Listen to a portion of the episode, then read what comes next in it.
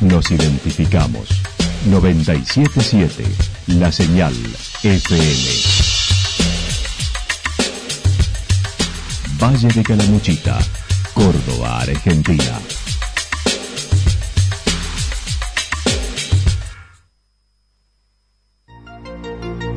El más completo resumen de las noticias de la región, encontralos todos los días a las 12 y 30, a las 16 y a las 22 horas. Panorama de noticias. Por la 977, la señal FM nos identifica también con las noticias.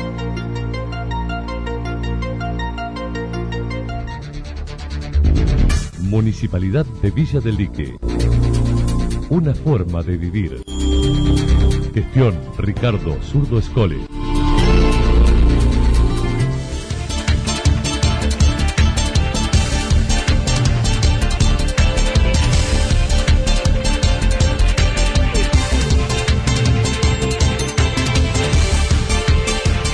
A esta hora hacemos un repaso por la información regional a través de los títulos.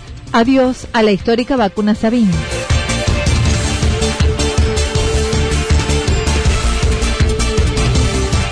Mañana más diálogos BGB con tres especialistas en salud.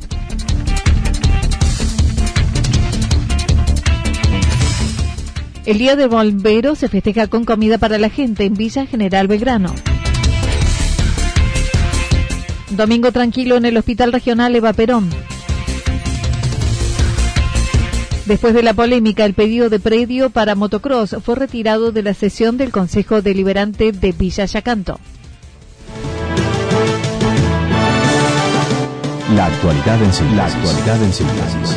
Resumen de noticias regionales producida por la 977 La Señal FM. Nos identifica junto a la información.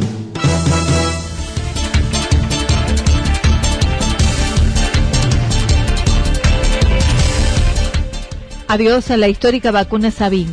La conocida poliomielitis era llamada la debilidad de las extremidades inferiores muy contagiosa, transmitida por un virus que afecta principalmente a los niños. El contagio se realiza de persona a persona, el virus puede estar presente en la materia fecal, en el agua o alimentos. Luego de alojarse en el intestino, ataca el sistema nervioso, pudiendo causar parálisis u otro tipo de secuelas motrices y hasta la muerte. La doctora Sandra Rivarola manifestó su satisfacción por este cambio que significa dejar de aplicar la vacuna Sabin oral. Entonces, eh, una de ellas es la polio. La poliomielitis es una enfermedad muy fea, digamos, muy triste, que durante muchos años azotó a la humanidad y desde hace mucho tiempo eh, la Organización Mundial de la Salud y las organizaciones regionales eh, se pusieron como meta la erradicación de la poliomielitis y se fue realizando esta erradicación en distintas fases ya desde hace unos años nos encontramos en lo que se llama la fase final de la erradicación y entonces ahí es donde se explica este cambio de vacuna, porque la vacuna Sabin oral es una vacuna que es a virus vivos. Esto significa que es una vacuna que produce una alta inmunidad. Al ser el virus vivo, la reacción del cuerpo es una reacción que es alta, digamos, produce una alta inmunidad y de, que se prolonga en el tiempo, ¿no? De acción duradera. El país adoptará un nuevo esquema de vacunación contra la poliomielitis. Esto significa que en todo el país se dejará de usar la vacuna oral Sabin y se utilizará únicamente la inyectable tipo Salk, aclarando no quedamos desprotegidos contra la polio ya que persiste el esquema de vacunación eh, a los 2, 4, 6 meses y a los 5 años. La otra novedad es que se retira de la de la, el refuerzo que se colocaba entre los 15 y los 18 meses, eso no se aplica más, se aplica entonces 2, 4, 6 meses y a los 5 años de edad.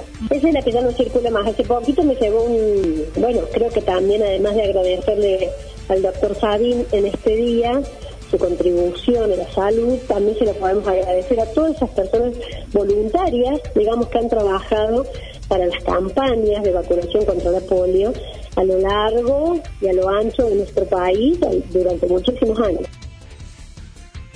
La vicedirectora mencionó la primera enfermedad desterrada fue la viruela y ahora la polio, por ello la trascendencia de continuar ahora con otra vacuna inyectable. Es la segunda enfermedad que va a lograr ser erradicada, la primera fue la viruela y ahora es esta y la tenemos arrinconada y si Dios quiere realmente vamos a poder verlo, nosotros vamos a ser testigos de ese ese momento, ¿no? Y es así, es así. Hay solamente dos países en el mundo, Afganistán y Pakistán, que en este momento tienen casos de polio. En el resto del mundo ya no hay, no hay polio.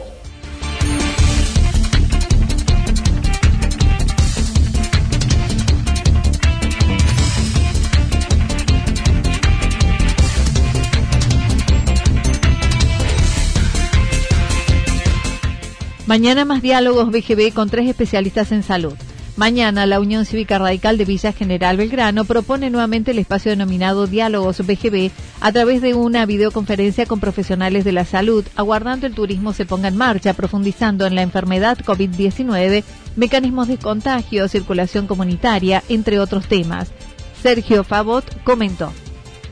Tiene un enfoque mucho más eh, hacia la salud porque en realidad queríamos convocar a profesionales, son los tres muy referentes, el doctor Ernesto Jacob, que es un infectólogo de tremenda trayectoria en Córdoba, eh, el doctor Alberto Rosa, que es un investigador eh, del CONICET y en otras instancias, y Carlos Presman, que es un médico, escritor y divulgador y comunicador que es especialista en medicina clínica. Entonces queríamos tener un buen panel para eh, charlar con ellos tres aspectos. Uno, eh, lo que es el COVID, realmente tenemos una, una apreciación eh, científica y muy precisa de lo que es el COVID para que todos lo entendamos.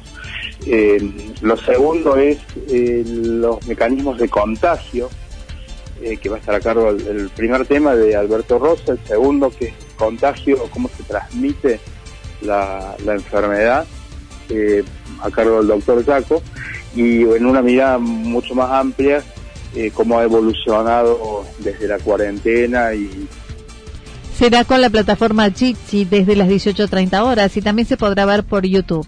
En torno a la pandemia y la actividad turística, dijo desde el bloque de la Unión Cívica Radical, vienen trabajando con varios sectores, además de gastronómicos y alojamientos, con el rubro museo. A flexibilizar un poco. Nosotros desde el bloque empezamos a trabajar con con subsectores del turismo, con la cadena del turismo. Habitualmente uno lo visualiza en la, en la gastronomía y en la hotelería como el sector más importante, pero después hay otros sectores. Nosotros eh, hemos hecho un trabajo con las ferias, estamos trabajando con los museos y vamos a seguir con otros sectores de la cadena como preparando los protocolos, las directrices, las buenas prácticas, con el nombre que, sea, finalmente. Eh, así que bueno, estamos como muy activos eh, en eso íbamos escuchando de todos la misma necesidad, ¿no? De que son necesarios los ingresos, todos son conscientes, todos somos conscientes de los cuidados, que eso no, no está en duda, todos vamos adquiriendo y vamos aprendiendo a vivir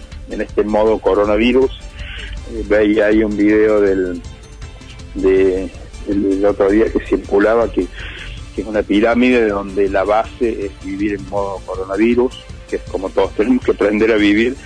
Así que me parece que eso ha entrado mucho en, la sociedad, ¿no? En torno a la situación del país y las polémicas cuarentena, anticuarentena, le restó importancia señalando es el folclore argentino. A la vez de proponer, habrá que pensar en una segunda república con cambios profundos desde todos los aspectos. A flexibilizar un poco. Nosotros, de la concepción de una segunda república, es una profunda reforma, que hay que hablar de muchas cosas, desde los sistemas eh, financieros, que no han tenido eh, eh, modificación desde, la época de la dictadura, hasta el tema pendiente desde el 94, como es el reparto de la coparticipación, un rediseño de Argentina. Si hay algo que ha dejado al desnudo esta pandemia aquí en Argentina, es que la concentración en esta cuestión macrocefálica que tenemos en las grandes ciudades es donde más conflictos se advierten, donde más problemas tenemos, ¿no? Entonces me parece que por ahí debiera ir el debate, la discusión, tanto del gobierno como de quienes estamos en la oposición. Con respecto al trabajo regional en torno a la actividad turística, dijo se están notando algunos movimientos, falta coordinación regional en el trabajo con protocolos, proponiendo implementar alguna mesa regional para consensuar protocolos y luego su implementación. Y, por lo menos más público de las fuerzas de los distintos presidentes comunales e intendentes de la región, son 24 en total, 10 municipalidades y 14 comunas. Debiera haber una mesa ya regional que esté trabajando porque en realidad toda la zona, toda nuestra región está eh, en este estatus de zona blanca. Quiere decir que ya podríamos estar pensando eh, algún mecanismo de circulación al interior de la región de Calamuchita y ya iría generando eh, algún movimiento ¿no? y algún ensayo porque hay que diferenciar dos cosas. Una es tener el protocolo, que es como la guía, pero después tenés que tener la segunda, la implementación, que ahí está la clave de la cosa. Cuando uno dice, bueno, este protocolo, bueno, pero a ver, ¿cómo lo aplico?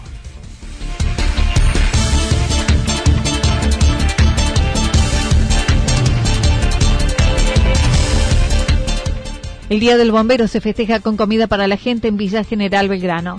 Mañana se celebra en todo el país el Día del Bombero Voluntario. En Villa General Belgrano propusieron una forma distinta de hacerlo este año con una comida que se realizará para repartir entre la gente que no la está pasando bien el próximo 6 de junio.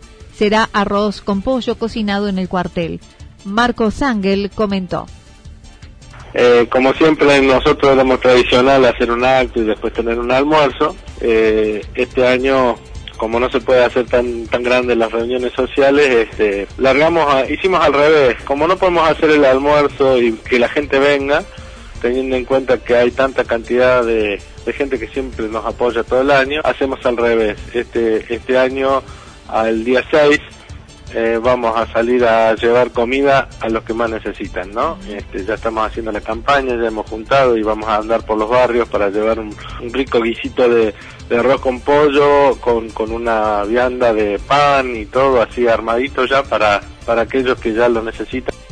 No obstante, mañana a las 8 horas realizarán con el personal mínimo del cuartel el izamiento de la bandera y al ser zona blanca realizarán un pequeño acto con pocas personas en la Plaza de la Confraternidad y a las 17.30 horas Sirenazo Nacional, luego a la noche mediante la plataforma Zoom, un encuentro con todos los integrantes del cuartel, dijo el jefe del mismo cuartel. Y después nosotros sí, gracias que se permitió que estamos en zona blanca a través del permiso que nos dio el gobierno de la provincia de Córdoba para todos los cuarteles de la que estén en zona blanca, este vamos a hacer un pequeño acto con unas 10, 12 personas en la Plaza de la Confraternidad donde nosotros tenemos el el monumento ahí, por lo menos para, para honrar ese día y estar un, ratito haciendo la conmemoración, ¿no? Sí, hace a las 17.30, eso está organizado por el Consejo Nacional, a través del cual nosotros nos adherimos, entonces en todo el país a esa hora va a haber un sirenazo como para que la población sepa de que, bueno, hoy es el día, ese día es el Día del Bombero,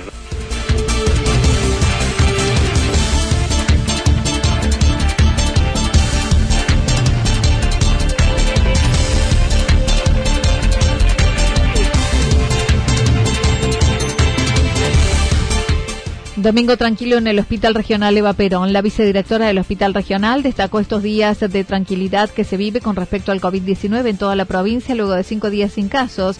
Ayer uno de una persona que venía del exterior en toda la provincia así lo señaló.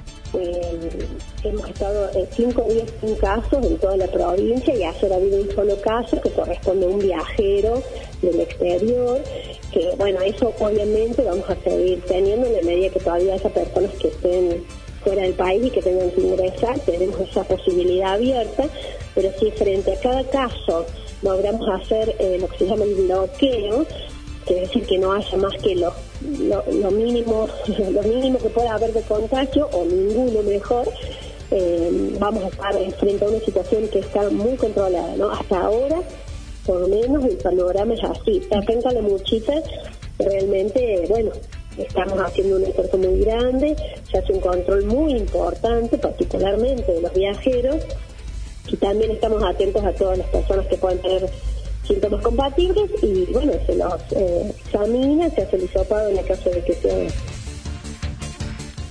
la doctora Rivarola manifestó ayer también fue un día tranquilo para el hospital, ya que no hubo testeos a viajeros ni al personal de salud. Sí, ayer fue un día tranquilísimo. Yo estuve dando una vuelta por el hospital ayer en la tarde. La verdad que en, ese sentido eh, no, no vinieron viajeros. Fue una casualidad, ¿verdad?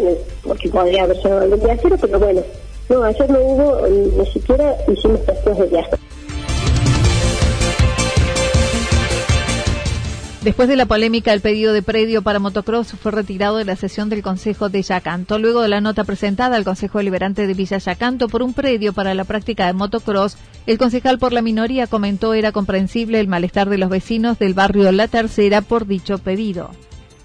Bueno, no, se, se debatió antes de tiempo, pero bueno, no llegó bien como debería haber llegado al Consejo, sino que se ya salió muy en las redes sociales, conflictivo pero bueno, esto sabíamos que iba a pasar porque ya en la comisión me ha ido la nota que eh, había entrado ya en el jueves anterior y yo lo había planteado, que me parecía que el lugar no era adecuado, para que todavía no estaba el tratamiento, ya, como uno preveniendo lo que iba a pasar, de que no era el lugar. No, estoy, no estábamos nosotros en contra de que, que se haga un, un predio de moto enduro, sino que, se haga en otro lugar, que busquemos un lugar que no afecte a ningún vecino, que no contamine el medio ambiente, que no, no los recursos de aguas naturales eh, que no se contaminen, eh, un poco de eh, prevención de, muchas cosas que pueden llegar a pasar el día de mañana, ¿no? Facundo Martínez manifestó se debería consensuar un espacio con los interesados y los vecinos, pero la nota fue retirada y se tratará con otros protagonistas algún lugar, eh, hay que estudiar muy a fondo y consensuarlo, que sea un lugar eh, que no afecte a nadie y hay que ver un montón de cosas, no solamente, porque acá eh, un, circuito de enduro, eh, están en las provincias están se está perdiendo ya el, enduro por la parte de contaminación, sonora, contaminaciones de los aguas, de los arroyos, entonces cosas hay que trabajar muy bien eso que ambiente aprueba, es un estudio por ambiente, que ambiente decida cuál es el lugar. Son muchas cosas que no podemos tomar así nomás decisiones nosotros como concejales poniendo la responsabilidad nuestra, ¿no? También se mostró molesto con la demora en el envío del orden del día de por parte de la secretaria del Consejo Liberante. Parece que se oculta algo. En la sesión del Consejo se aprobó la adhesión a la ley Micaela y deberán capacitarse todos los funcionarios públicos. Esta semana se reúnen en comisión en lo que hace tiempo vienen trabajando con la nomenclatura y nombres de calles, establecimiento del punto cero en la oficina de turismo.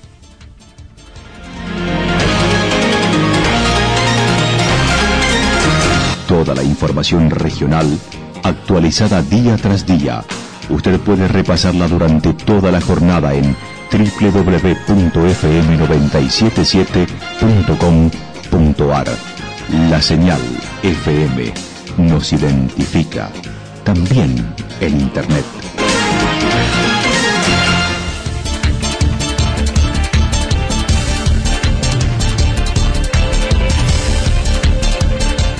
El pronóstico para lo que resta de la jornada indica despejado con alguna probabilidad de nubes, temperaturas máximas que estarán entre los 16 y 18 grados para la región. El viento soplando al sector norte entre 7 y 12 kilómetros en la hora. En tanto, para mañana martes, de a poquito se irá subiendo la temperatura máxima que se espera entre 18 y 20 grados con cielo despejado, mínimas entre 0 y 2 grados. El viento estará soplando al sector nor-noreste entre 7 y 12 kilómetros en la hora con probabilidad de ráfagas hacia la noche. Datos proporcionados por el Servicio Meteorológico Nacional. Municipalidad de Villa del Lique. Una forma de vivir. Gestión Ricardo Zurdo Escole. Lo que sucedió en cada punto del valle. Resumimos la jornada a través del informativo regional en la 977. 977, la señal FM.